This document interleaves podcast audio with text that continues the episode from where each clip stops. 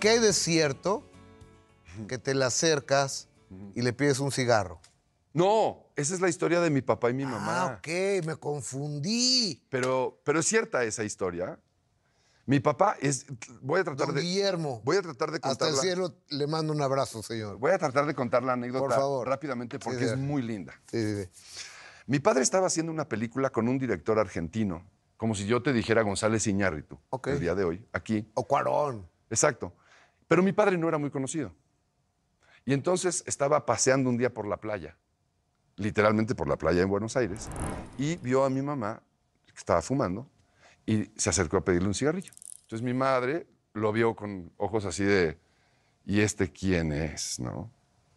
Y le dio el cigarrillo de forma mm, menospreciándolo. Ajá. Y él empezó a hacerle plática y le dijo, oye, si quieres mañana paso por ti para ir a ver, para que vengas a la filmación. Estoy filmando con fulano de tal. Y mi mamá, evidentemente, pues no le creyó nada. Dijo, este charlatán. Pero está bien, pasa por mí a tal hora. Y mi padre al día siguiente no pasó porque le adelantaron el llamado. Entonces, lo que decidió mi padre es porque... No había él- celulares, chavos. No, No. había celulares. pero sí sabía la dirección donde vivía mi madre. Ok. Le mandó en la tarde 12 docenas de rosas para disculparse. Qué belleza. Y así se conocieron, por un cigarrillo. Por un cigarrillo. Y luego vivieron 65 años juntos, Es amor para, siempre. para toda la vida. Sí. Amor del bueno. Mi, mi padre estuvo... Como dice un, un grandote de tu tamaño, Rayleigh. Sí, Amor del bueno. Exacto. Junto con mi... Mi madre estuvo junto con mi padre hasta el momento en el que entraron a la- al hospital. Y mi padre se acostó, dijo, "Ah, de aquí soy, y se murió, y se fue. ¿Así murió? Sin armarla de tos. ¿Cómo fue su vida? Pero, pero, o- o- Como un ahorita caballero, platicamos, ¿no? gentilmente. Porque fueron, Sí, porque ese es otro de los po- momentos. porque fueron años muy complicados para, para él y para ustedes, ¿no? Pero ahorita lo Sí. platicamos. Pero Oye, bueno, A tu señora, ¿cómo, la, ¿cómo se llama tu señora? Sunita. ¿De dónde es ella? Sunita proviene, ella es neoyorquina, pero proviene de un padre de la India. Su padre es indio o hindú y su madre era italiana. Ok. Su madre murió, mi suegra Silvia murió hace casi 14 años. Y vinieron a México porque mi suegro estudia sismos en la UNAM. No, pues qué mejor lugar. que Exacto. México. y entonces dije, mi mujer, que nació en Nueva York, se vino muy chiquitita, como a los cuatro años aquí, y aquí Ajá. ya vivió. Entonces, ella también fue exalumna del Colegio Madrid. Y yo me acuerdo mucho de ella porque en la- estábamos, yo creo que en los primeros años de prepa o en los últimos de secundaria, y se ponía dos zapatos, uno de color amarillo y otro azul.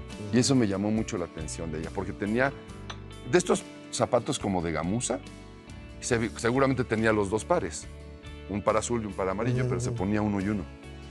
Y pues empezamos a, a relacionarnos. ¿Y por qué? Pues, porque así le gusta vestirse. No es disléxica. No, no, no, no. No, o- o- por- no, porque hay personas disléxicas que, que Deja- se ponen de un color y otro para diferenciar No, no. eh, eh, el, el lado, ¿no? El, el derecho y el izquierdo. pero Sí. me parece muy bien, me- es una buena idea. No, no, no. Ni tampoco eh, tiene una enfermedad en, en la vista, ¿no? Ok. O una. ¿Cómo se llaman los que no pueden ver? Este, daltónicos. daltonismo, Pues Tampoco es dalton- daltónico. No, es así. Es, es coqueta. Ajá, ok. Y entonces, eh, yo me acuerdo mucho de eso. Terminé la preparatoria y nos encontramos un día. Ella trabajaba en el Bar Milán. El Bar Milán que le pertenece a, a Jiménez Cacho Sí. y que está cumpliendo cerca de 30 años ese bar, más o menos. Que está en la 25, calle de por ahí. Milán, en la, en la Exactamente. colonia Juárez. Y es ella un bar trabajaba. como emblematicón de, la, de esa colonia. Donde los lunes nos juntábamos los actores a echar un trago y a jugar dominó. Ujú. Y eh, ella trabajaba de cajera. Y yo era prangana, para no tenía un peso, no tenía un clavo. Me acuerdo que me regalaba cigarros y me regalaba. Entonces de- ibas de a ver vez en quién te cuando. invitaba a un café o un No, pues, trago. ahí, algo. exacto, de pro- por eso ahí nos juntábamos. De pronto alguien me invitaba una cuba, por ahí está, eh, pues, jugábamos dominó y me iba, ¿no? Y empezamos a salir. Y estuvimos a punto de separarnos y que yo me fuera a vivir a Miami porque tenía ganas de eh, empezar a viajar por otras partes y probar suerte. Cuando me habló Luis de Tavira para hacer una obra que marcó mm, mi vida y marcó mi destino para quedarme en México. La obra de los ejecutivos, Ok. que fue, re- fui recomendado ni más ni menos que por Vicente Leñero. Y entonces pues ahí me quedé y empecé a meterme dentro de un mundo y dentro de una serie de eh, ideales teatrales y artísticos que favorecían mucho mi estado anímico. Y dije, de aquí soy, ¿no? Y ya no me voy a ninguna parte.